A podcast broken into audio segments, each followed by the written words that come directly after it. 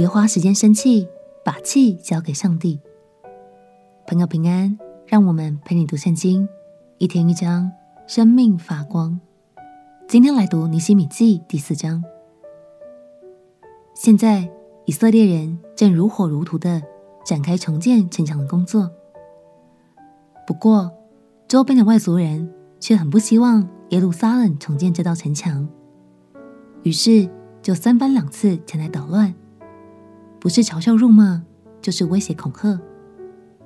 不过，尼西米并没有理会这些挑衅，反而更专注的来到上帝面前，和上帝说说话哦。让我们一起来读尼西米记第四章。尼西米记第四章，参巴拉听见我们修造城墙，就发怒，大大恼恨，嗤笑犹大人。对他弟兄和撒玛利亚的军兵说：“这些软弱的犹大人做什么呢？要保护自己吗？要献祭吗？要一日成功吗？要从土堆里拿出火烧的石头再立墙吗？”亚门人多比亚站在旁边说：“他们所修造的石墙，就是狐狸上去也必刺倒。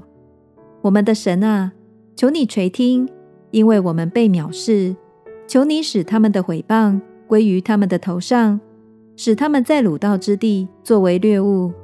不要遮掩他们的罪孽，不要使他们的罪恶从你面前涂抹，因为他们在修造的人眼前惹动你的怒气。这样，我们修造城墙，城墙就都联络，高至一半，因为百姓专心做工。参巴拉、多比亚、阿拉伯人、亚扪人。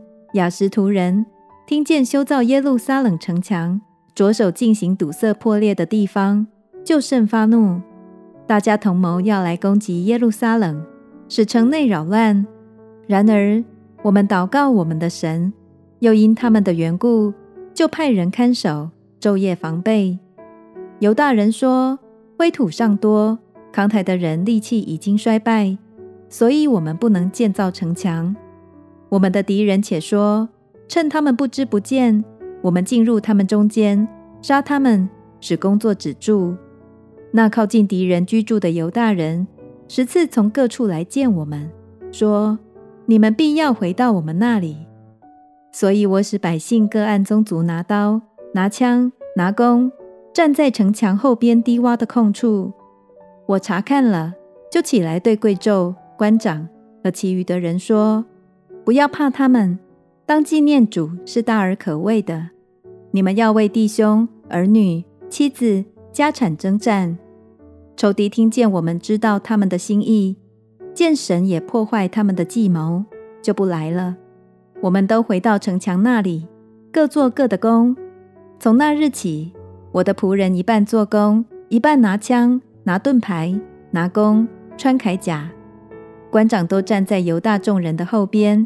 修造城墙的、扛抬材料的，都一手做工，一手拿兵器。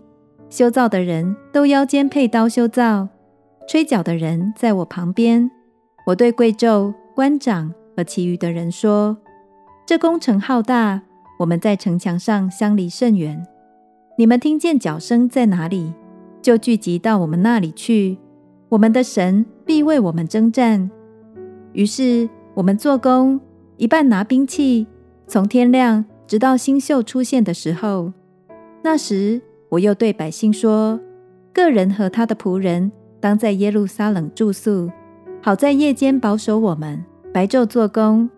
这样，我和弟兄仆人，并跟从我的护兵都不脱衣服，出去打水也带兵器。”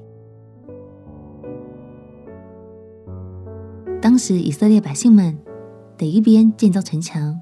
一边提防敌人来袭，非常艰辛。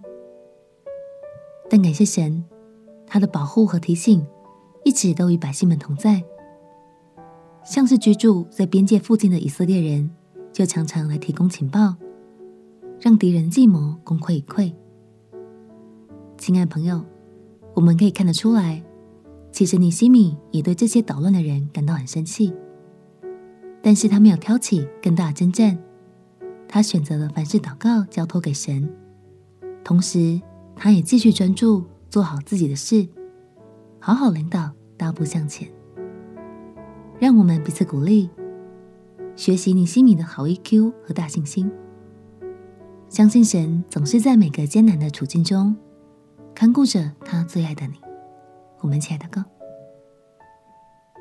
亲爱的耶稣，有些人、有些事，真的让我很生气，但我现在决定把这些情绪都交托给你，并且单单专注在你的身上。